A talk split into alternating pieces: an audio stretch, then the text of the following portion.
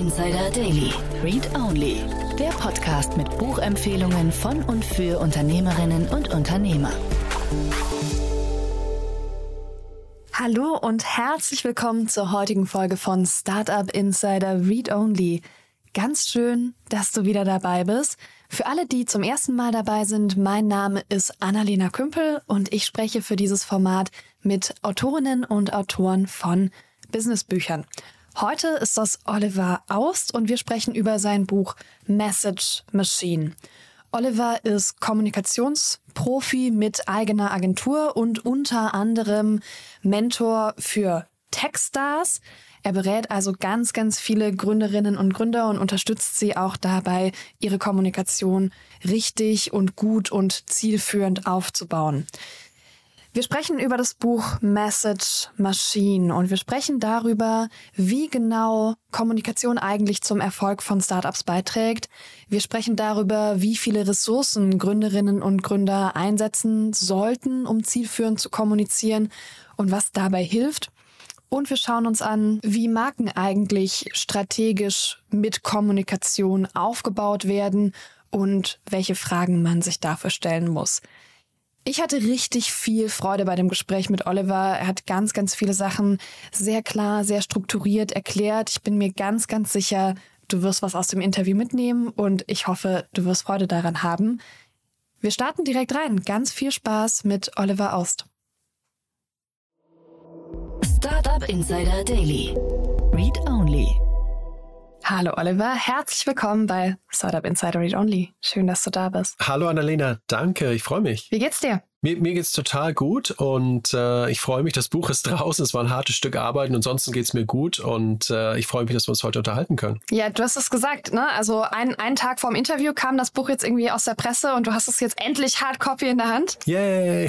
Frisch aus der Druckerpresse. Man weiß immer nicht, äh, ob so rauskommt, wie man es geplant hat. Ich hatte auch schon äh, Beispiele, wo es dann ganz anders aussah von der Farbe, weil das Material ganz anderes war für den Umschlag. Uh, Aber aufregend. diesmal, ne, beim vierten Buch weiß man so la langsam, wo man drauf äh, hinarbeiten muss und worauf man achten muss, aber es ist schon ein Prozess. Genau, dein Buch heißt Message Machine. Du hast es gerade gesagt, das ist das vierte Buch. Ähm, warum dieses Buch? Genau, also ich habe das Buch mit Jack Singh zusammengeschrieben. Bekannter Investor, war ehemals äh, Managing Director von Texas hier in Berlin und ist jetzt Investor bei Angel Invest, hat in über 100 Startups äh, investiert und selbst auch mehrere Startups aufgebaut und exited. Also ein sehr bekannter äh, Typ und einfach ein cooler Typ. Und dem habe ich das Buch zusammengeschrieben, weil wir beide, und das war vor etwa anderthalb Jahren, nach so einem Buch gesucht haben. Wir haben also überlegt, ähm, was gibt es für Startups an Kommunikations- äh, Leitlinien, Leitfäden, die man nutzen kann. Jetzt nicht für die ganz frühe Phase und auch nicht für die Post-IPO, also wenn man schon an der Börse ist, sondern wirklich für, ich sag mal, von einem Jahr bis hin Mhm. zu fünf, sechs, sieben Jahren. Und da gibt es eigentlich sehr, sehr wenig an strukturierten, positiven, interessanten Richtlinien und, und, und Ratgebern. Ähm, und deswegen haben wir uns dran gemacht, das selber zu schreiben. Unabhängig davon, hatten wir, also wir hatten die Idee unabhängig voneinander äh, und sind beide eben auf den Trichter gekommen, eigentlich sollte es sowas geben für Gründer und Gründerinnen. Und deswegen haben wir dann, wir kennen uns gut, dann gesagt, lass uns doch zusammenschreiben und vielleicht diese unterschiedlichen Perspektiven können ja eigentlich dazu beitragen, dass es ein klasse Buch wird. Mhm. Da haben wir auch schon die Zielgruppe. Ich vermute, es sind Gründerinnen und Gründer in genau der Phase, über die du gerade gesprochen hast. Ne? Genau, also ich glaube, es, es hilft natürlich auch denen, die gerade am Anfang stehen, aber so richtig Mhm. steigt man in die Kommunikation ein, normalerweise nach der Seed-Runde, manchmal auch nach Series A. Dann, wenn man ein Team hat, wenn man äh, ein Produkt hat und dann natürlich Kommunikation ganz stark im Vordergrund steht. Und die Zielgruppe, ja, ganz klar Founder und Founder- Gründerinnen, aber natürlich auch die, die mit ihnen arbeiten, also die Kommunikatoren, die in Startups arbeiten, auch VCs und Investoren, weil die natürlich auch äh, im Umkehrschluss ablesen können, worauf es ankommt und auch sicherlich selber einiges mitnehmen können. Mhm.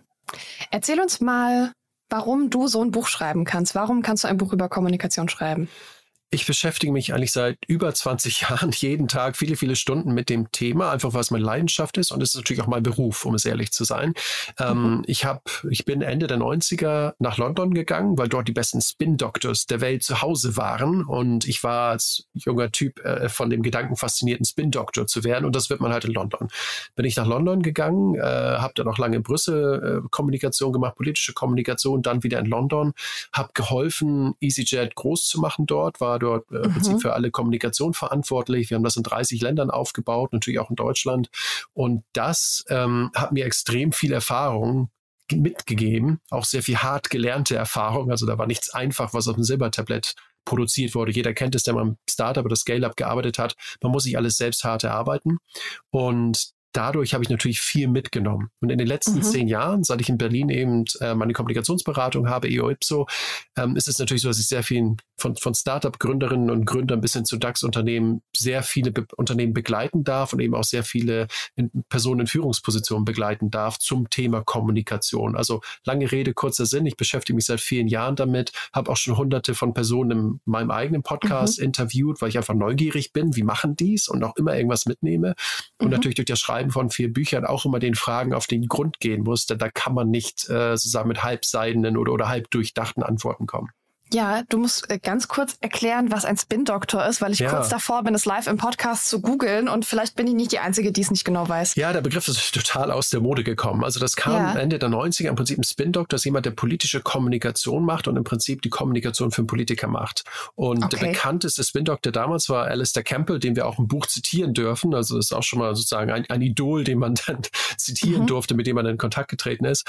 Ähm, Im Prinzip jemand, der, der im Hintergrund ist, aber sozusagen die Kommunikation kommunikativen Fäden zieht. Und das fand ich super spannend. Und das war natürlich mit Tony Blair damals und, und Alistair Campbell, der ihnen zu drei Wahlsiegen verholfen hat, ein, ein super heißes mhm. Feld, was mich einfach total äh, gepackt hatte damals. Okay, das heißt, du bist aus der politischen Kommunikation in die Startup-Kommunikation gekommen. Ähnelt sich das?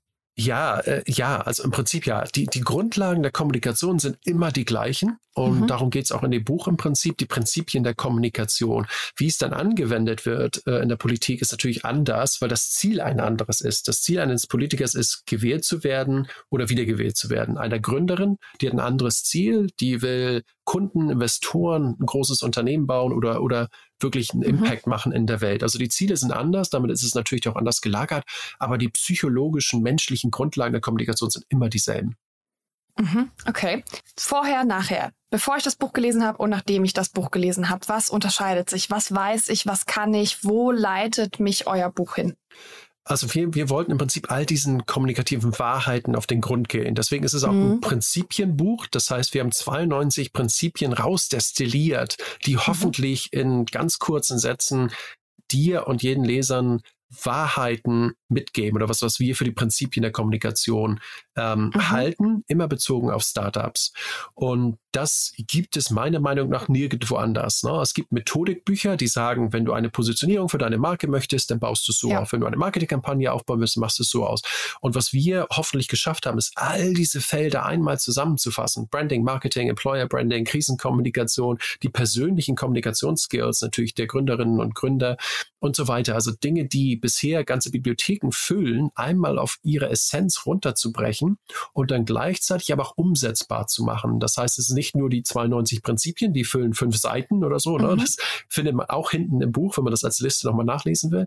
Aber natürlich ist der Rest des Buches äh, die Erläuterung und die Umsetzung dieser Prinzipien. Mhm.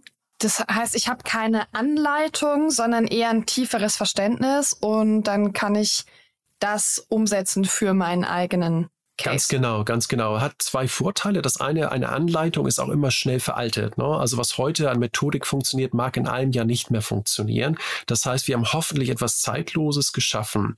Und das andere ist, dass ich mit einer Methodik gar nicht voraussehen kann, wie viele hunderte von Entscheidungen ein Startup-Gründer oder eine Gründerin jeden Tag, jede Woche fällen muss. Mhm. Das heißt, wenn wir ihnen das Rüstzeug mitgeben, die Prinzipien, können sie im Prinzip diese Prinzipien auf jede Situation anwenden und werden deswegen äh, nicht nur gut geschult, wie man es in der Methodik Methodik macht, sondern im Prinzip werden sie dadurch richtig starke Kommunikatoren. Und das hilft ihnen natürlich äh, in allen Bereichen weiter. Und wir sagen, es sollte eigentlich mhm. die Priorität Nummer eins sein für Startup-Gründerinnen und Gründer, einfach weil es alle anderen Business-Ziele einfacher zu erreichen macht. Mhm.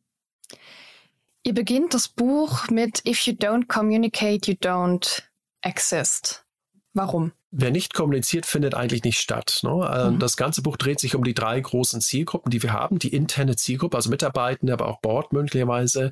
Dann die externe, Kunden, Medien und so weiter, die Industrie. Und dann die dritte, das sind, äh, die finanziellen Stakeholder, also die Investoren, mhm. die ich mhm. gewinnen will. Wenn ich nicht mit denen kommuniziere, habe ich weder Kunden noch Investoren noch Mitarbeitende. Das heißt, ich finde eigentlich nicht statt. Und das ist auch schon die Erklärung. Und deswegen kommuniziert ja auch jeder, äh, als Startup. Ich sage nicht behaupte, ich bin im Stealth-Mode und auch dann kommuniziere ich natürlich in gewisser Weise. Mhm. Aber letztlich muss ich mich aus der Deckung wagen und sagen, wir existieren, wir hätten dich gerne als Kunden, Mitarbeitenden, Investor. Sonst kann ich kein Unternehmen aufbauen. Sonst bin ich halt Freelancer, aber es wird halt kein Startup werden. Mhm. Und wie viel muss ich denn kommunizieren, um wahrgenommen zu werden? Ich finde so dieses, diese Ressourcenfrage total spannend, weil ich das bei, bei mir sehe. Ne? Ich verkaufe meine Moderationen und es, ich brauche unglaublich viel Zeit für, für Kommunikation, für Social Media, für meine Google Ads and so on. Also das ist ja alles irgendwie was, was ich nach draußen gebe. Äh, und, und manchmal merke ich, boah, vielleicht habe ich die Zeit irgendwann gar nicht mehr. Ja. Ähm, ja, es ist, ist eine richtig gute Frage. Und damit, da geht es eigentlich schon genau zum Kern der Thematik. Warum machen es Gründer häufig nicht so, wie sie es machen sollten? Das ist häufig mhm. eine Zeitfrage. Meine Meinung ist, dass die richtige Kommunikation und die richtigen Skills, die wir hoffentlich in dem Buch vermitteln können, Zeit mhm. sparen. Ja, natürlich gibt es eine Ansch Anschubinvestition, die ich leisten muss. Ich muss erstmal diese Skills erarbeiten und dazu brauche ich Zeit. Aber letztlich sollte es mir jeden Tag Zeit sparen. Ne? Ein Beispiel, wir zeigen, wie man, das, wie man eine Rede oder eine Präsentation in 15 Minuten vorbereitet, statt in zwei oder drei Stunden. Wenn ich jede Woche x Termine habe, wo ich sprechen muss, dann spart mir das natürlich etliche Stunden jede Woche. Aber natürlich muss ich erstmal diese Technik lernen. Mhm. Ein anderes Beispiel, wenn es mir schwerfällt, Menschen äh, von der Mission des Unternehmens zu überzeugen, dann wissen meine Mitarbeiter wahrscheinlich gar nicht, ob sie nach links, rechts oder geradeaus laufen sollen. Oder meine Investoren sind sich nicht sicher, ob sie investieren sollen. Das heißt, mein ganzes Business wird einfacher dadurch, wenn ich klar kommuniziere und meine Mission, meine Ziele, meine Vision klar teilen kann, dann stoße ich im Prinzip den Schneeball an, der ins Laufen kommt. Und das spart mir da nicht nur Zeit, sondern hilft meinem Unternehmen ja auch, sich zu entwickeln. Das heißt, ich versuche so ein bisschen wegzukommen von der, wie viel Zeit muss ich auf LinkedIn und da und da verbringen, sondern das größer strategischer zu denken. Aber du hast natürlich Zeit, wenn ich meine LinkedIn-Post selber schreibe oder selber moderiere, so wie du und ich das auch machen und selber einen mhm. Podcast aufnehme, dann investiert man natürlich Zeit. Ich sehe die Rolle des Gründers, eines, einer CEO auch ein bisschen anders, weil man natürlich ein Team hat, ähm, das sich um die eigene Kommunikation kümmern kann, sei es mit den Medien, sei es auf Veranstaltungen, sei es auf Social Media, die natürlich vorbereiten und unterstützen können. Und so sollte es auch sein. Also, dass man ein Dream mhm. Team hat, mit dem man kommuniziert, intern wie extern. Und mhm. dass man natürlich seine eigene Stimme, seine eigenen Botschaften übermittelt, aber gleichzeitig nicht immer selber schreiben muss und selber auf Publish drücken muss. Denn das können letztlich auch andere, wenn ich die Klarheit habe, wofür ich stehe. Und ich muss mhm. für etwas stehen, als, als meiner Meinung nach als Gründerin oder Gründer. Ich muss einen Standpunkt haben, ich muss was vertreten, weil sonst bin ich eigentlich nicht interessant.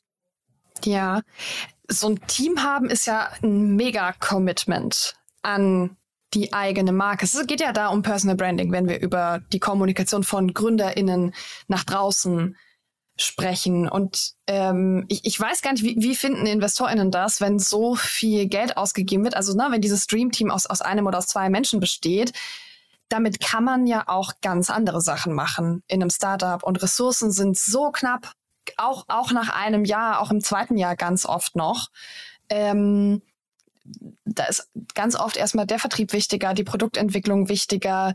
Ähm, wie kann ich das rechtfertigen, so viele Ressourcen in, in das in die Personal Brand des Gründers oder der Gründerin zu stecken. Ja, also ganz am Anfang ist es ja häufig eine Mentorenbeziehung, die man hat. Das heißt, äh, ich bin zum Beispiel Mentor bei Techstars. Ich sage es war letzte Woche der Demo Day war, war eine coole Veranstaltung und mhm. ich und viele andere helfen halt den Gründerinnen und Gründern dort, sich gut zu präsentieren und die richtigen, richtige Klarheit zu gewinnen. Also am Anfang ist es gar nicht so sehr die Ressourcen, die da eine Rolle spielen für mich kickt das wirklich rein nach Series A. Ne? Da muss ich einfach stärker in Kommunikation investieren, weil ich sonst nicht wahrgenommen werde. Und Attention, Money follows Attention. Ne? ist auch eines mhm. der Prinzipien, wenn ich keine Aufmerksamkeit bekomme, folgt auch kein Geld, weder von Investoren noch von Kunden. Das heißt, da ist eigentlich der Zeitpunkt gekommen, anzufangen zu investieren. Und da würde ich auch mit jedem VC und jedem Angel ins Gespräch gehen und mhm. überzeugen versuchen, dass es wichtig ist. Natürlich brauche ich ein Produkt und natürlich muss die Personal Brand der Gründerin oder des Gründers äh, so dargestellt werden, dass es dem Unternehmen hilft. Ne? Mhm. Ähm, ich habe gestern mit einem Gründer gesprochen, der sagte mir, ja, mein PR-Team, das liefert gerade nicht. Als wir das letzte Mal den, den Mega-Artikel in der Publikation haben, haben wir 3000 Einheiten verkauft nach diesem Artikel. Also es ist natürlich auch mit dem Blick auf Vertrieb, mit dem Blick auf ähm, Markenaufbau und auf den Wert des Unternehmens. Und das sind natürlich Argumente, die mit jedem VC, die jedem VC auch einleuchten. Mhm. Aber das stimmt, ähm, es gibt Investoren, die finden es nicht so geil, wenn die Gründer ein Riesenprofil haben, weil es den Gründern mhm. natürlich auch mehr Einfluss gibt dann in dieser Beziehung. Deswegen versuchen manche VCs durchaus Gründern auszureden, äh, eine eigene Brand aufzubauen oder viel mhm. in Kommunikation zu investieren. Also da, da sind die Interessen nicht immer ganz äh, gleichgelagert. Ja, genau. Also das ist das eine, dass man natürlich in ganz stark, also das Unternehmen gerät in starke Abhängigkeit vom Gründer, von der Gründerin. Und das ist ja am Anfang sowieso ganz normal, aber natürlich ist irgendwann mal die Frage spannend, welche Relevanz darf der Gründer, die Gründerin haben beim Ne, beim, beim Absatz zum ja, Beispiel. Also wie genau, wichtig genau. kann diese Brand sein? Welche Rolle darf die einnehmen, ja. damit es nicht komplette also im, im Idealfall, Im Idealfall sind da drei Phasen. Ne? In der ersten Phase mhm. kennt kein Mensch das Unternehmen. Und mhm. da macht es total Sinn, dass die Gründer rausgehen und die Geschichte des Unternehmens erzählen. Und das ja. hilft ihnen und das hilft dem Unternehmen. Ein Beispiel, das äh, ich gerne zitiere, ist von, von Tamas Geordatze von Raisin, ne, aus dem Fintech-Unicorn aus Berlin.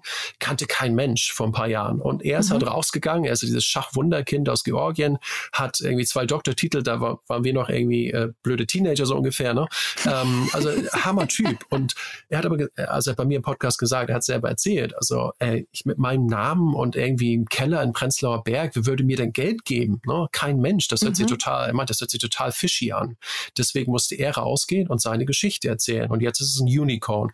Das hat natürlich aber nur die erste Phase gedauert. Dann die zweite mhm. Phase kommt, wo das Unternehmen, die Marke und der Auftritt des Unternehmens viel stärker im Vordergrund stehen und natürlich auch andere Personen. Das heißt, meistens hat man dann eine Führungsriege und verschiedene Personen können zu verschiedenen Themen sprechen. Und das bedeutet natürlich, dass nicht alles beim, beim einem CEO zum Beispiel liegt, liegt und das, das sollte auch so sein. Also ich bin stark der Meinung, die Person steht am Anfang im Vordergrund, weil es keine Alternative gibt. Dann in der nächsten Phase kommt eine Sheryl Sandberg, meinetwegen, die auf Mark Zuckerberg aufpasst. Und solche Beispiele mhm. gibt es halt viele, auch in kleinerer und weniger bekannterer Form. Und dann kommt die dritte Phase. Da wollen die Gründerinnen und Gründer meistens wieder in den Vordergrund. Warum? Weil sie darüber nachdenken, was ich als nächstes mache. Das ist dann sozusagen mhm. mehr Teil der persönlichen Reise, zu sagen, na, in ein, zwei Jahren steht vielleicht ein Wechsel an, ähm, ja. Oder man geht auf den Exit zu, ich muss mich jetzt etwas unabhängiger positionieren, unabhängig von meiner mhm. Kreation. Und das ist dann Phase 3 äh, deswegen ist es ein bisschen differenziertere Antwort, aber das ist dann das ideale Wechselspiel zwischen dem Marken, also Produkt und Firma und, und Person. Ja, Oliver, ich, ich traue unserer Zielgruppe total zu, mit differenzierten Antworten umzugehen. Ich, ich auch, ich auch. Ich, ich hoffe, ich habe es nicht zu lange ausgeholt. du, wir sind erst 16 Minuten im Podcast. Du hattest noch gar Ach. keine Chance, viel zu lange auszuholen. Mach dir keine Sorgen, das, ähm, das nee, nee, da, da, da, da, können wir schon leben. Okay, also ich, ich vergleiche gerade und überlege, also die großen Gründerinnen und Gründer, die man jetzt kennt, die großen UnternehmerInnen da draußen, ja, das ist tatsächlich irgendwann so, dass ihr Name wird ja dann irgendwann von der Marke gepowert, die sie aufgebaut haben. Ne? Also Bill Gates ja. ist natürlich der Gründer von Microsoft und das dass er etwas wie Microsoft aufbauen konnte, befeuert die persönliche Marke von Bill Gates, aber mittlerweile steht er eigentlich mehr für Wissenschaftskommunikation ähm, ja. na, und also Klimawandel und solche Sachen. Ne, für die, die Bill and Melinda Gates Foundation sind, glaube ich, gerade seine viel größeren Themen, als dass er in irgendeiner Form über B2B-Software kommuniziert. Ähm, Absolut. Und wenn wir jetzt ein Beispiel nehmen aus, aus dem Berliner Umfeld zum mhm. Beispiel, mhm. äh, Miriam Wohlfahrt, die Gründerin, Mitgründerin von RatePay. Ne, ähm, War natürlich auch schon hier. Weiß ich, genau. Hat auch ein tolles Buch geschrieben, die Macherin zusammen mit Nina Pütz. Und ähm, sie ist natürlich mit RatePay groß geworden und, mhm. und sie war natürlich das Aushängeschild und hat das extrem gut gemacht. Aber dann kam halt die nächste Phase, wo sie sagt, ich übergebe jetzt an Nina und will dann andere Sachen machen. Das heißt, sie ist ein absoluter mhm. Thought Leader im ganzen Bereich Fintech, ähm, Payments ne? und hat sich also unabhängig von einer Marke dann positioniert. Und das sieht man sehr schön. Und das ist natürlich ein Unternehmen, was extrem viel wert ist dieser Tage und sehr erfolgreich ist. Und daran sieht man, mhm. wie diese Wechselwirkung eigentlich im Idealfall funktionieren kann. Ich habe dein Buch ja noch nicht von Anfang bis Ende durchgelesen. Das schaffe ich mit eine, ein Buch pro Woche nicht mehr. Aber ich habe wenig gefunden, ganz konkret zum Thema Kommunikationskanäle. Wenn ich sonst vergleiche, Bücher über Kommunikation, ist ja nicht das erste Buch über Kommunikation, was wir haben, sind Kanäle eins der allergrößten Themen. Ja. Warum ist es bei euch so wenig präsent? Weil es das schon gibt. Ne? Also wir haben wirklich okay. versucht, die Lücke zu füllen, die es noch nicht gibt mit den Prinzipien. Kanäle ähm, wandeln sich halt ständig. Ne? Das mhm. heißt, aus meiner Sicht, die Bücher, die sich auf Kanäle konzentrieren, sind ähm, relativ schnell dann auch wieder veraltet. Sie sind sehr nützlich in dem Moment, aber wir wollten eben was Dauerhaftes schaffen, was mhm. vielleicht Gründer in fünf Jahren noch sinnvoll finden. Also Kanäle ähm, äh, wandeln sich ständig, sind nicht dauerhaft und wie gesagt, es gibt es gibt diese Anleitungen und Beschreibungen von Kanälen zuhauf. Ne? Und wir wollten, wie gesagt, wirklich diese Lücke füllen. Mhm. Was ich spannend finde, ist die Auswahl der richtigen Kanäle. Also es gibt ja eine riesige Masse und da geht ihr so ein kleines bisschen rein. Vielleicht kannst du so ein bisschen was erzählen, was es eigentlich an Kommunikationskanälen gibt, neben dem einen Klassiker Social Media. Ja, genau. Also es gibt, es gibt letztlich um die 20 Kanäle, ne? verschiedene mhm. Social Media Kanäle. Dann haben wir natürlich Events, äh, wir haben Bücher, mhm. wir haben Podcasts ähm, und äh, natürlich Medien, PR-Arbeit, ganz klar. Mhm. Und Google AdWords, also um die 20. Und da kann man unterteilen, die, für die ich bezahle. Ne? Also im Prinzip, es geht um Bezahlung und dann geht es aufs Produkt und zahlt aufs Produkt ein typisches Marketing oder zum Beispiel PR, Events, das zahlt dann eher auf äh, die Marke ein, die Markenbildung und natürlich die Positionierung, aber weniger mhm. jetzt auch normalerweise auf den direkten Verkauf. Und diese Dinge greifen sehr schön ineinander und ich nenne es mal so ein Virtuous Cycle of uh, Attention.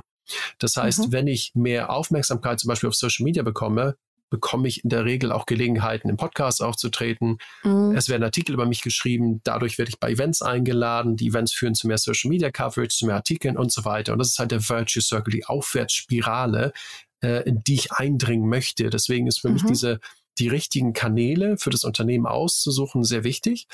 Ähm, auf der anderen Seite, wenn ich rein über den Verkauf nachdenke, ist meistens ein Traction Channel das Richtige. Das heißt, bei den meisten Unternehmen ist so, dass 80, 90 Prozent der Verkäufe laufen über einen Kanal und den muss man finden und da zeigen wir eben auch, wie man diesen Kanal identifiziert. Da gibt es mhm. klasse Buch zu, das heißt Traction, wo im Prinzip äh, überlegt, was ist möglich, dann testet und am Ende ist einer übrig. Wunderflats ist so ein Beispiel, die ähm, ne, Jan Hase, der Gründer, hat erzählt, dass äh, die zum Beispiel fast alle Verkäufe nur über Google Ads akquirieren. Mhm. Warum? No, weil da die Menschen nach dieser Art von Angebot schauen. Auf der anderen Seite machen sie natürlich noch viele andere Dinge, weil sie natürlich auch mitarbeitende Investoren und Vermieter, Vermieter finden müssen. Das heißt, es gibt einen Traction-Kanal für die Käufer des Angebots, für die Mieter oder die, ja, die, die kurzfristige Vermietung. Dann gibt es aber all die anderen Anspruchsgruppen, die man mitbedienen müssen, die Audiences. Und dafür braucht man wiederum andere Kanäle. Und das muss gut ineinander greifen na, du hast gerade über diese Aufwärtsspirale gesprochen. Da kommt bei mir sofort wieder das Ressourcenthema, weil, okay, jetzt habe ich irgendwie einen funktionierenden Social Media Kanal, werde zu Podcasts eingeladen, dann kann ich zu einem Podcast-Interview ja. gehen. Dann kann ich zu einem Event gehen, muss irgendwie dafür wieder was vorbereiten, muss da ja vielleicht ne, hinfahren. Also ich muss gar nichts, aber wenn ich da jetzt ja. überall präsent sein will und jede Möglichkeit nutzen will und ich glaube, das ist so eine Frage, auf die es für mich ganz stark auch zuläuft. Wo ziehe ich irgendwann auch meine Grenze. Ganz genau. Ähm, es, es, ist ein bisschen Dilemma, ist total richtig. Mhm. Und am Anfang ist es ja häufig so, ich starte und keine Socke interessiert sich für mich oder mein Unternehmen. Ne? Das ist ja erstmal so das Dilemma. Und wenn es dann gut läuft, plötzlich habe ich all diese Einladungen und jeder will mit mir sprechen und es ist, ne, es ist ein ganz heißes Thema vielleicht. Und dann nimmt man alles wahr und merkt, dass man gar nicht mehr zu den anderen Seiten, Sachen kommt. Mhm. Ganz normal, ein ganz normales Dilemma, machen viele mit. Ähm, ich würde empfehlen, das strategisch anzupacken. Also wirklich mhm. überlegen, äh, was sind meine Ziele in der Kommunikation, was sind die, die, die Strategie, die ich dafür einsetze, um das Ziel zu erreichen? Und was sind die Taktiken. Und wenn ich dann Taktiken aufbreche, sag mal, Events sind Teil meiner Taktik, weil da treffe ich viele Leute, da kann ich äh, sagen, umsonst die richtigen Entscheider treffen, ähm, zu versuchen, nicht nur zu Events zu gehen, sondern zu sprechen und vielleicht nicht nur zu sprechen, sondern vielleicht auch einen Workshop zu machen. Das heißt, man wird eingeladen mhm. und sagt, okay, aber dann möchte ich gerne noch ne, sagen, Workshop machen, wo wir mhm. wirklich den Menschen was nahe bringen und nicht nur 15 Minuten auf der Bühne sprechen, damit es auch eine Wertigkeit hat. Und häufig kann man mit Eventorganisatoren sowas auch durchsprechen, weil es natürlich auch für die dann Mehrwert ist. Ähm, ansonsten geht man manchmal möglicherweise unter in so dreitägigen Bühnenprogrammen. Ähm, also ich wäre einfach selektiv und proaktiv, ne? also einfach zu überlegen, wo möchte ich nächstes Jahr sprechen, auf welchen Bühnen möchte ich stehen. Mhm. Viele sind halt eher reaktiv, so, ah, Podcast XY hat angefragt und ne, der Event hat angefragt oder auf dem Panel könnte ich sitzen. wenn man nicht die klare Strategie im Kopf hat und die klare Priorisierung, dann weiß man mhm. nicht, ob man mhm. Ja oder Nein sagen sollte. Deswegen für mich stehen diese Fragen am Anfang. Und dann sollte man selber auf die Organisatoren oder die Podcasts oder die Produzentinnen zugehen und sagen, wir würden gerne was mit euch machen. Ne? Also in welchen mhm. Medien möchte ich sein, welchen Podcast möchte ich sein, welchen Bühnen möchte ich stehen. Jetzt ist so ne, zum Jahreswechsel genau die Zeit zu überlegen, ah, okay, mhm. hier sind die drei Events, das sind die drei Medien und ne, also genau einen Plan ja. zu haben und das dann wirklich durchzuziehen. Das ist ja ganz schön, dass Startup Insider äh, strategisch äh, in deinen in deinen total, Kommunikationsplan total. passt. Perfekt. Absolut, absolut. Das ist der erste Podcast, dem ich über das Buch spreche, also 100 Prozent. Bam, habe ich ja Glück gehabt. Ja, und ich finde es cool, dass ihr wirklich was für Autoren macht. Ne? Also was ja doch ähm, nochmal was, was ein anderes Gespräch ist, als wie hast du dein Startup gebaut. Insofern, ja, cool. Ja, also ich kann noch mal sagen, wie, wie sehr ich das liebe, dass ich äh, immer mit diesen Leuten sprechen darf, die sich so ganz tief mit einem Thema beschäftigt haben. Ich finde, das ist, also ja. ich habe hier auch irgendwie den besten Job der Welt, tatsächlich. so. Stimme ich dir zu. Also wir haben, wir haben einen Kundenjob, ja. Und ich bin ja auch Podcaster. Ich liebe das eben auch, ja, alle, genau. meine, alle meine Fragen stellen zu können, einmal die Woche an ja. Gründerinnen und Gründer sein, hey, wie hast du das gemacht? Und so viele Industrien dann auch kennenzulernen, ist schon spannend, ja. Wir gucken nochmal ins Buch. Es gibt ein Konzept, das heißt Message Market Fit. Ich kenne den Product Market Fit. Damit hatte ich schon mal zu tun. Was genau ist der Message Market Fit? Genau, der, der, Erfolg eines Unternehmens hängt von zwei Sachen ab. Ich muss ein cooles Produkt oder eine Leistung haben, anbieten, die Leute auch wollen. Und dann muss ich natürlich sicherstellen, dass diese Leistung oder dieses Produkt sich auch verkauft. Und das mhm. ist, wo wir Message Market Fit sehen. Das erste ist Product Market Fit. Mein Produkt muss auf einen äh, interessierten Markt treffen. Und dann ist der Message Market Fit. Wie schaffe ich es, dass das Produkt und die Leistung überhaupt in die Hände und vor die Augen meiner Kunden kommt. Warum? Mhm. Weil die Kunden wissen ja nicht, dass das Produkt gut ist, wenn es gut ist. Die wissen es erst, wenn sie es gemacht haben. Und das heißt, in dem mhm. Moment hab ich, haben sie mich schon bezahlt. Das heißt, das ist, das ist im Prinzip die Krux und man sieht ganz viele Startups, die tolle Produkte bauen, aber sie dann nicht an, an den Mann oder die Frau bringen können. Das heißt, wenn, wenn ein Startup nicht genug Verkäufe, nicht genug Umsatz macht, dann ist das entweder ist das Produkt nicht gut oder mhm die schaffen sich das Produkt in die Hände der Kunden zu bekommen. Und wir konzentrieren uns auf das zweite mit dem Message Market Fit. Häufig wird ja auch vom Go-to-Market gesprochen, aber das ist mir zu unpräzise als Konzept. Klar muss mhm. ich ja irgendwie in den Markt rein, völlig, völlig klar. Und deswegen mhm. haben wir versucht, dem Product Market Fit ähm, sondern das, das, äh, die, die zweite Hälfte, die Kehrseite der Medaille zur Seite zu stellen. Das ist Message Market Fit. Was bedeutet das? Ich fange mit der Positionierung an. Die Positionierung steht am Anfang für mich und die Positionierung gibt mir die richtigen Antworten. Also ich muss die richtigen Fragen stellen. Wer ist unsere Zielgruppe? Ähm, was macht diese Zielgruppe, wenn es uns nicht gäbe? Ne? Sind wir wirklich zehnmal besser, als was es äh, am Markt gibt? Und da muss man natürlich all diese Dinge auch testen. Der zweite Schritt ist dann im Prinzip das Messaging, die Botschaften. Ja, das gibt mir dann die richtigen Worte. Äh, also ich muss die richtigen Antworten finden und auf die richtigen Antworten finde ich dann die richtigen Worte, damit ich im Prinzip das überzeugend darstellen kann. Das ist nicht einfach, ne? Also es ist wirklich, mhm. da kommt es ja häufig auf wirklich Feinheiten an. Ich muss möglicherweise in verschiedenen Sprachen machen, aber wenn ich die richtigen Worte nicht finde und auch in der richtigen Reihenfolge finde, dann überzeuge ich möglicherweise nicht genügend Kunden, Investoren, mhm. Mitarbeitende mitzuwirken. Und erst dann setzt im Prinzip Branding und Marketing ein. Und häufig wird äh, der Fehler gemacht, äh, oh, wir haben jetzt ein Produkt, jetzt gehen wir ins Marketing. Ja, mhm. Und das, das ist schwierig, weil das Marketing kann gar nicht funktionieren, wenn die Positionierung und das Messaging nicht stimmen. Und deswegen haben wir eben diesen diesen Ansatz gewählt, zu sagen, es gibt die Message Market Fit Method, wo du mit Positionierung anfängst, dann gehst du zu, zu den Botschaften und dann gehst du ins Message, äh, ins Marketing und Branding und dein Marketing und Branding sagt dir wieder was über deine Positionierung. Ja, es gibt, äh, wir haben zum Beispiel ein ähm, ein Beispiel im Buch, wo wir ein, das ist ein Sofahersteller in den USA, die hatten so Sofakomponenten gebaut und dachten, Studenten wären ihre Zielgruppe, weil klar, mhm. ist ja mhm. cool, dann ne, hast du halt ein, ein cooles Sofa für deine Studiebude. Mhm. Hat sich aber relativ schnell herausgestellt, dass die das gar nicht interessiert. Aber Familien mhm. mit kleinen Kindern fanden das cool, weil man Rutschen draus bauen konnte und die Kinder konnten toben und so weiter. Das heißt, mhm. deren Marketing lief ins Nichts, weil die Positionierung nicht stimmte. Als die Positionierung geändert haben, hat sich natürlich auch das, das, die Botschaften und das Marketing geändert mhm. und dadurch äh, ist die Firma um 10x gewachsen. Ja. Und da, daran sieht man eben, dass, dass die richtige Reihenfolge muss da sein und dann muss man wieder darauf hören, was sagt mir mein Marketing, was funktioniert und wenn etwas funktioniert, einfach sich voll darauf zu fokussieren. Mhm. Hat diese Sofa-Firma einen Fehler gemacht in der Positionierung am Anfang? Oder ist es völlig normal, dass man irgendwie das jetzt einmal ausprobiert und testet und dann muss man irgendwie feststellen, ähm, ja, vielleicht will das auch ja, jemand anders ja. kaufen, ne? Und das dann nochmal alles umzudrehen. Nee, es ist völlig normal. Ähm, und es ist normal, weil ähm, es, es fast allen Unternehmen so mhm. geht. Man hat eine Hypothese und man arbeitet mit dieser mhm. Hypothese mhm. und entweder verifiziert man die oder man kann sie nicht verifizieren und braucht dann eine mhm. andere ähm, Hypothese. Die Firma ja. ist übrigens Nugget und sie haben eigentlich viel richtig gemacht, weil sie reagiert mhm. haben und dann das richtige, die richtige Hypothese formuliert haben im nächsten Schritt, weil man, oh, da mhm komisch, wieso kaufen die unser Produkt? Das ist doch gar nicht unsere mhm. Zielgruppe. Lass uns da mal hinhorchen. Der Fehler wäre gewesen, auf der ursprünglichen Zielgruppe zu beharren. Und die Firma wird es dann wahrscheinlich nicht mehr geben, aber Nugget, soweit ich weiß, weiterhin stark im Business und machen mhm. sie eben, äh, machen eben Sofas für Familien. Dieselben ja. Sofas, aber anderes Branding, anderes Marketing. Mhm. Also auch Kommunikation äh, läuft so ein bisschen nach dem Lean Startup Cycle, Build, Measure, Learn.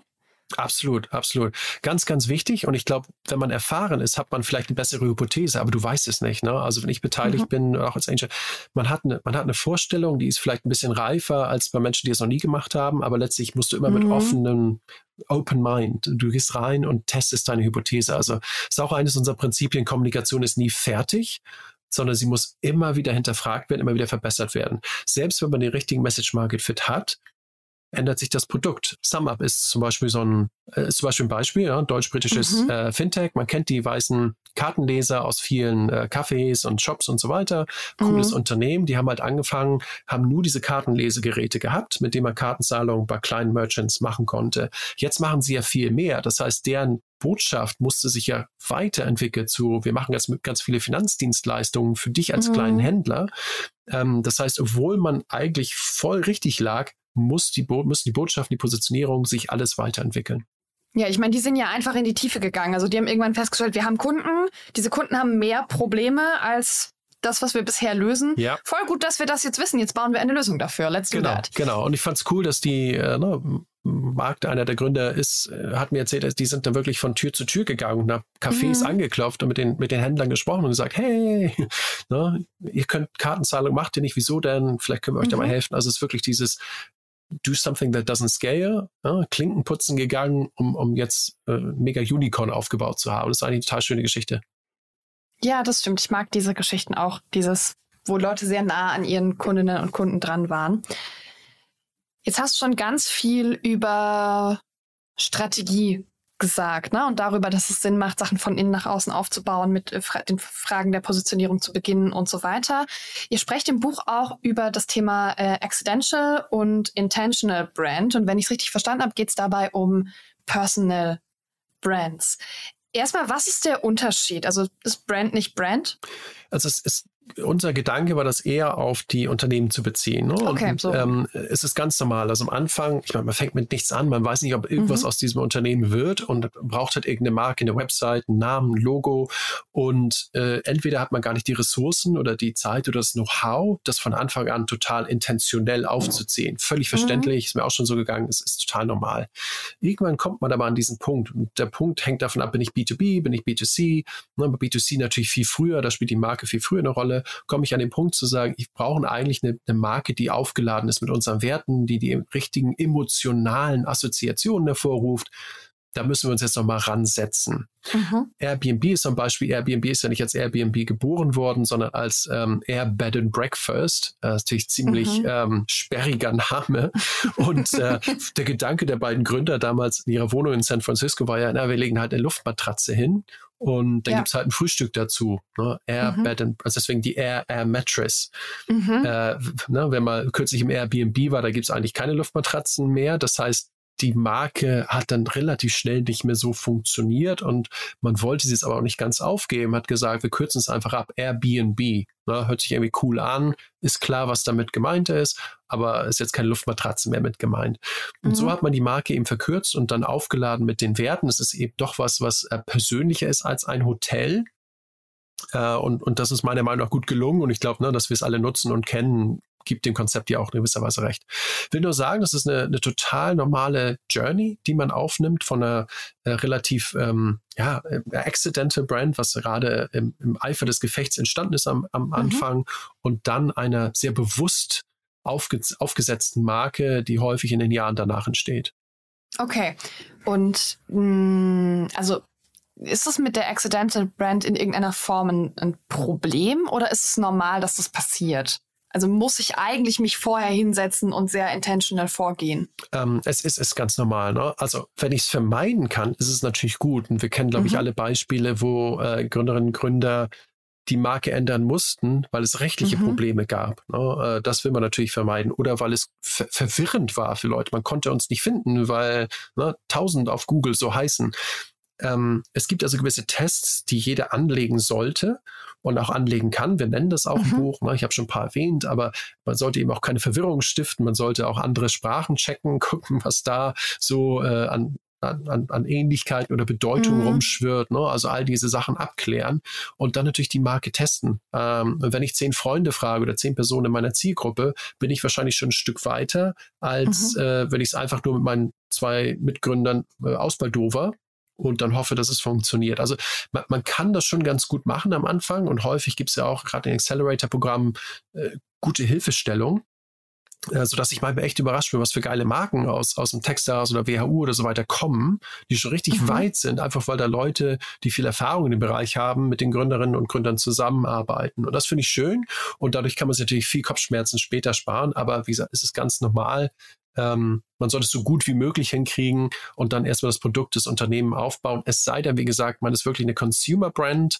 Wenn man wirklich äh, in den breiten Markt geht, auf die Supermarktregale will und so weiter, ist die Brand natürlich mhm. das A und O, ganz klar. Ja. Ja, wir hatten hier in Köln einen Fall von einer Marke, die ähm, in einem Rechtsstreit ganz, ganz viele Probleme hatte. Pinkbus, ich weiß nicht, ob du das mitbekommen hast. Ähm, nee, Pinkbus hat gesagt, also Pinkbus im, im Endeffekt sind die ein Busunternehmen, haben aber gesagt, wir machen nur so Direktfahrten, ne? also so lange Direktfahrten ohne diese großen Zwischenhalte ähm, und wollten diese Flixbus-Lücke füllen. Und die Busse sind entsprechend pink. Ja.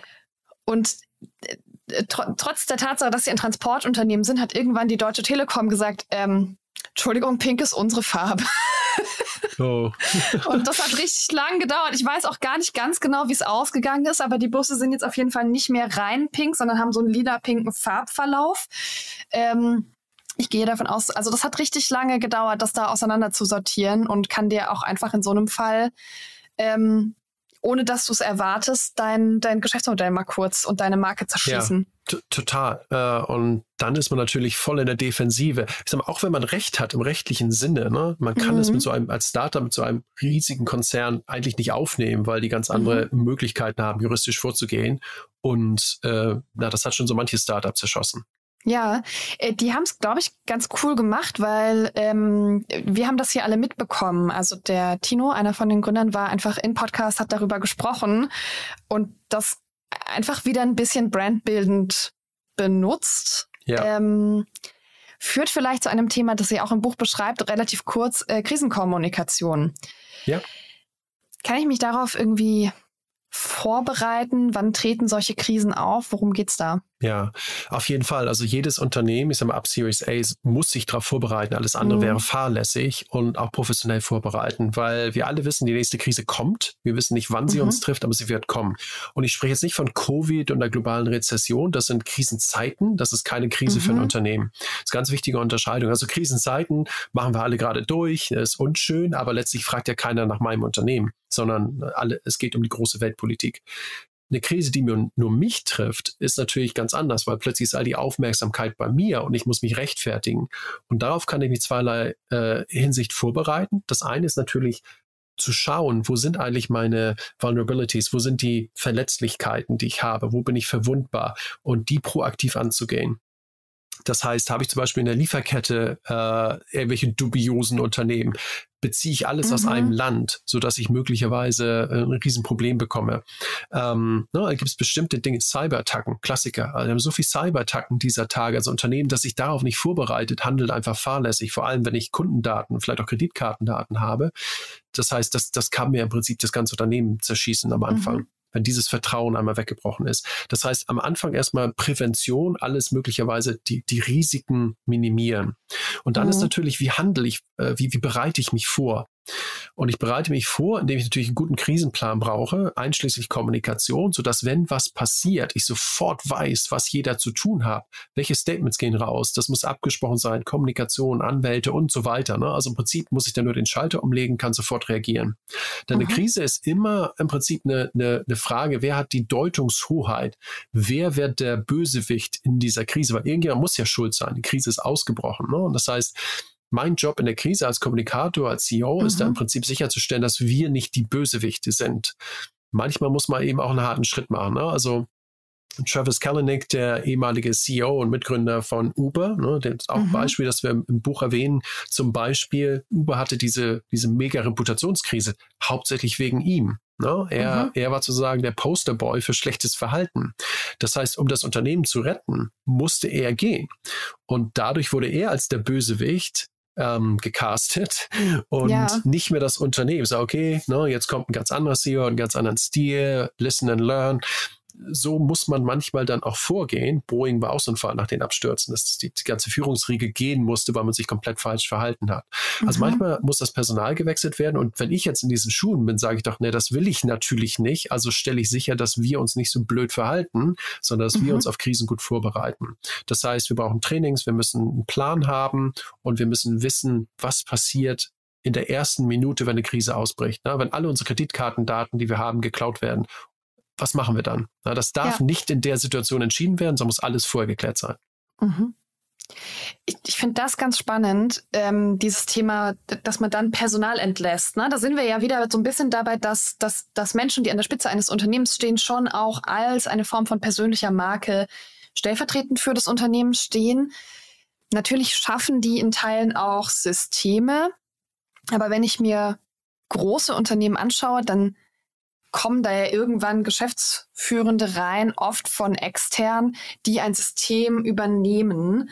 Und ich frage mich da immer wieder, nur weil ich jetzt den Chef rausschmeiße, ändert sich dieses System? Also ist das in dem Fall nicht ganz oft einfach kommunikative Augenwischerei, um so ein bisschen jemanden zu opfern und zu sagen, ja, ja, wir haben jetzt was getan und danach läuft das System mit irgendeinem anderen Gesicht weiter?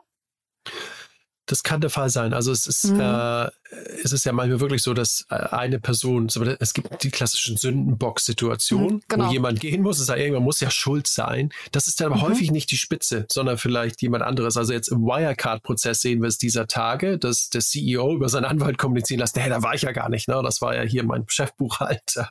Was, äh, mhm. äh, also ist ja hochgradig absurd, ne? Dass, dass er davon nichts wusste. Ja, ja. Angeblich, ne? Wissen es natürlich nicht, aber ähm, das, das ist, ist natürlich auch ein bisschen bequem, dass der gerade verschwunden ist. Äh, klar, äh, einmal also, das. Ne? Also, ich würde es einfach auf den Typen ja, ich schieben, ja von, von dem wir nicht wissen, wo er ist. Genau, der, der, der in Russland oder wo auch immer untergetaucht ist. Hat ja, ja genau. ich habe nichts von, ich habe ja von nichts gewusst als CEO. Klar, ich wusste nicht, wo der ist ja auch egal. Aber Wirecard ist so ein typisches Sündenbock-Beispiel, wo der ja. CEO sagt, nee, war ich ja nicht. Es gibt aber viele andere Beispiele, wo es wirklich funktioniert hat. Und ich vermute auch Uber hat eine andere Filmkultur heute als auch vor fünf Jahren. Ich habe es selber erlebt bei EasyJet. Ich habe mit den ersten drei CEOs von EasyJet sehr eng zusammengearbeitet und es war so eine Kulturbruch in dem Moment, wo ein neuer CEO durch die Tür kommt. Ja? Also vom ersten CEO, äh, der einfach Hardcore, Startup, Airline-Business. Mhm. Der zweite, Andy Harris, mit dem ich dann lange zusammengearbeitet habe, kam dann rein, hatte ganz anderen Blick, plötzlich, na, ähm, ist das Unternehmen quasi erwachsen geworden ne, nach zehn Jahren. Und dann die dritte CEO, die dann reinkam, nochmal ganz anders, voll corporate, plötzlich nicht mhm. mehr die Herausfordermarke, alles viel gesetzter. Mhm. Und das hat sich intern sofort umgesetzt. Auch okay. weil dann Leute natürlich gehen und andere Leute eingestellt werden. Das heißt, dieser Kulturwandel, es ist sofort, man merkt, der Fluss fließt jetzt in eine Richtung und entweder mhm. schwimme ich halt mit dem Fluss, ich kann nicht lange gegen den Fluss anschwimmen und dann sucht man sich was Neues, weil die Kultur vielleicht einfach nicht mehr passt. Und das ist ganz normal. Mhm. Aber meine persönliche Erfahrung ist absolut absolut, dass sich ganz viel ändert, wenn sich der CEO ändert, auch wenn der CEO gar nicht gegangen worden ist, sondern nur eine neue Person kommt für die nächste Phase mhm. des Wachstums. Ja, okay, spannend. Mir ist gerade aufgefallen, dass Sündenböcke ja manchmal so präsent in den Medien sind, dass sie danach dann eigene Marken werden, nochmal zu anderen Themen. Also mir fällt irgendwie Thomas Mittelhoff ein, zum Beispiel ja. dazu, ähm, der jetzt zwischenzeitlich nochmal so super, super präsent war, nachdem er im Gefängnis war. ähm, ja, das, krass. Äh, ja, schon, ne? Wild. Ja, okay, ja also. das gibt es. Also äh, ist die Frage, ne, ist there such a, there's no such thing as bad publicity? Ist äh, die Frage, stimmt es, ne? Und stimmt es für Startups? Und äh, ja. äh, es ist auch eine Frage, die wollten wir auch beantworten im Buch. Und, Und was glaubst du? Ja, also äh, es gibt ein tolles Buch, das ist Anti-Fragile von äh, Nassim Taleb, kennen wahrscheinlich viele. Mhm. Da äh, lädt er uns dazu ein, zu überlegen, was passiert denn, wenn ähm, eine Autorin, ein Politiker und ein Bauarbeiter einen Skandal zum Opfer fallen. Ja, für den Politiker ist es vielleicht das Ende, weil der Politiker fragil ist. Für den Bauarbeiter, der ist robust, äh, der pflegt vielleicht seinen Job, aber kann auf einer anderen Baustelle anfangen oder mhm. in einer anderen Stadt auf anfangen. Also den trifft es aber nicht so hart. Und dann gibt es natürlich den, die Autorin, die ist anti-fragile, weil jede Art von Publicity hilft dem Buch. Und mhm. dieser Spruch kommt äh, von äh, einem Barnum, das war der, der, der Zirku, ersten Zirkusgründer, der hat natürlich recht gehabt, für Showbusiness oder für Autoren und so weiter ist es gut, wenn diese Aufmerksamkeit kommt, egal ob mhm. sie positiv oder negativ ist. Thomas Mittelhoff hat sicherlich eine andere Positionierung heute als damals. Ne? Also mhm. er, er ist immer noch ist mal interessant als Personenmarke, aber natürlich ja. kriegt er nicht mehr die Jobs, die er früher hatte, weil das Vertrauen da nicht mehr da ist. Aber er ist immer noch eine Person des öffentlichen Lebens. Mhm. Was heißt das für Startups? Ähm, Startups, äh, daher, äh, es kommt drauf an. Langweilige Antwort, es kommt drauf an, weil es natürlich von der Positionierung abhängt. Wenn ich, äh, in meinem mhm. Fall damals bei EasyJet war es schon so, äh, wir nehmen jede Publicity mit und wir sind die Challenger-Brand, wir gehen raus, wir machen Krach, wir machen Stunts, wir machen mhm. alles, um Aufmerksamkeit zu bekommen. In dem Sinne war es schon gut, weil wir mit dem Werbebudgets und mit dem politischen Einfluss der großen Airlines damals nicht mithalten konnten. Aber äh, nicht beim Thema Sicherheit. Das Thema Sicherheit ist was, was, wo wir super ernst sind, super ernst drüber mhm. kommunizieren, nach Möglichkeit gar nicht und immer nur auf unseren Track Record zeigen und sagen, wir haben noch nie einen Unfall gehabt, uns ist noch nie irgendetwas passiert, trotz x, äh, x many, many millions of passengers. Und ähm, das ist aber sozusagen ein Single Point of Failure, den du hast als Unternehmen. Beim Finanzfintech würde ich sagen, das ist äh, deine Kreditkartendaten oder die Finanzdaten deiner Kunden werden gestohlen. Mhm. Single Point of Failure. Ne? Bei einer Airline ein Absturz. Und so muss man gucken, worüber reden wir, wenn wir über Publicity reden. Also, es gibt, there is such a thing as bad publicity for Startups, mhm. aber nicht grundsätzlich. Man muss auch da ein bisschen genauer hingucken und sagen, was ist der Single Point of Failure? Da darf es auf gar keinen Fall passieren und da müssen wir super darauf achten, dass wir seriös kommunizieren. Bei den anderen Sachen können wir auch Spaß haben. ist, ist auch wichtig in der Kommunikation. Ne? Wenn du entertaining ja. bist, wenn du Spaß hast, dann haben andere Leute auch Spaß dran. Und es ja. äh, ist auch ein Weg, eine Marke aufzubauen. Aber auch das, ja. das würde jetzt nicht zu Gucci passen, aber wenn es mal die True rebellische, ja, wenn du eine rebellische Marke hast, Innocent Smoothies oder eine rebellische Marke, die an Verbraucherinnen, Verbraucher herantreten will, macht das häufig Sinn. Mhm. Ja, Oliver, wir unterhalten uns jetzt 45 Minuten. Krass. Ja, ist schon ganz lange. Ist Flug ist vergangen. Ja, ja zack, wusch. Ähm, schön, schön, dass alle noch dabei sind. Zum Abschluss ähm, wünsche ich mir von meinen GesprächspartnerInnen hier im Podcast immer den einen oder anderen Tipp für unsere Zielgruppe, für Startup-Gründerinnen und Gründer. Was kannst du zum Thema Kommunikation so zum Abschluss mitgeben? Ja, ich, ich glaube, es geht erstmal ums Mindset. Ne? Also viele gehen rein, mhm. haben das ähm, Communication Last Mindset und wir hoffen, dass Sie nach dem Lesen des Buches oder auch nur drüber nachdenken zum Communication First Mindset kommen. Das heißt, sich nicht eine Methode einen Kanal anzunehmen, sondern umzudenken, was Kommunikation anbetrifft. Denn wir zeigen ganz am Anfang des Buches, jedes Startup, das es nicht schafft, im Prinzip können wir es auf Kommunikation zurückführen. Nicht genug mhm. Investoren, nicht genug Kunden, die mir gesagt haben, was sie brauchen, ähm, nicht genügend Menschen dazu gewonnen, in irgendeiner Form mit uns zusammenzuarbeiten. Denn letztlich, wir sind alle im People-Business, auch wenn wir Software verkaufen, mhm. denn Software wird von Menschen benutzt und von Menschen gekauft. Das heißt, diesen Mindset-Shift von Communications Last zu Communications First, das als Priorität zu verankern, so dass ich mich all dieser Business-Themen Business-Prioritäten, die ich habe, alle meine Ziele erreichen kann, weil ich eben mehr Kunden, mehr Investoren, mehr Mitarbeitende für mich gewinne und einfach die Menschen mitzunehmen auf diese Reise. Und deswegen glaube ich und bin ich davon überzeugt, dass Kommunikation ist ein Hard Skill, gerade für Gründerinnen und Gründer mhm. und jeder kann es lernen. Ne? Es ist ein absolut lernbarer, ein absolut lernbares Skillset, das aus vielen verschiedenen Skills besteht. Und wenn ich mich auf die wichtigsten konzentriere, darüber reden wir im Buch, äh, bin ich eigentlich schon 80 Prozent des Weges gegangen. Also die ersten 80 Prozent sind gar nicht so schwierig. Nicht jeder mhm. muss Master Communicator werden und TED Talks halten, aber einfach das zu verstehen, wie es alles zusammenhängt, welche, äh, welche Prinzipien es gibt, welche psychologischen äh, Ideen auch dahinter stehen, das mhm. ist unglaublich viel wert. Fantastisch. Oliver, Vielen, vielen Dank, dass du hier warst. Und äh, da du bisher schon vier Bücher geschrieben hast und äh, mir vorhin im Vorgespräch von deinem intensiven Schreibprozess erzählt hast, bin ich sehr zuversichtlich, dass wir uns beim nächsten Buch wieder hören. Bis dann. Sehr, sehr gerne. Danke, Annalena. Startup Insider Daily. Read Only. Der Podcast mit Buchempfehlungen von und für Unternehmerinnen und Unternehmer. Das war das Gespräch mit Oliver. Ich hoffe, du hast was gelernt. Ich hoffe, du hattest Spaß beim Podcast hören. Wir hören uns für die nächste Folge am kommenden Sonntag. Und bis dahin wünsche ich dir eine fantastische und erfolgreiche Woche. Bis dann.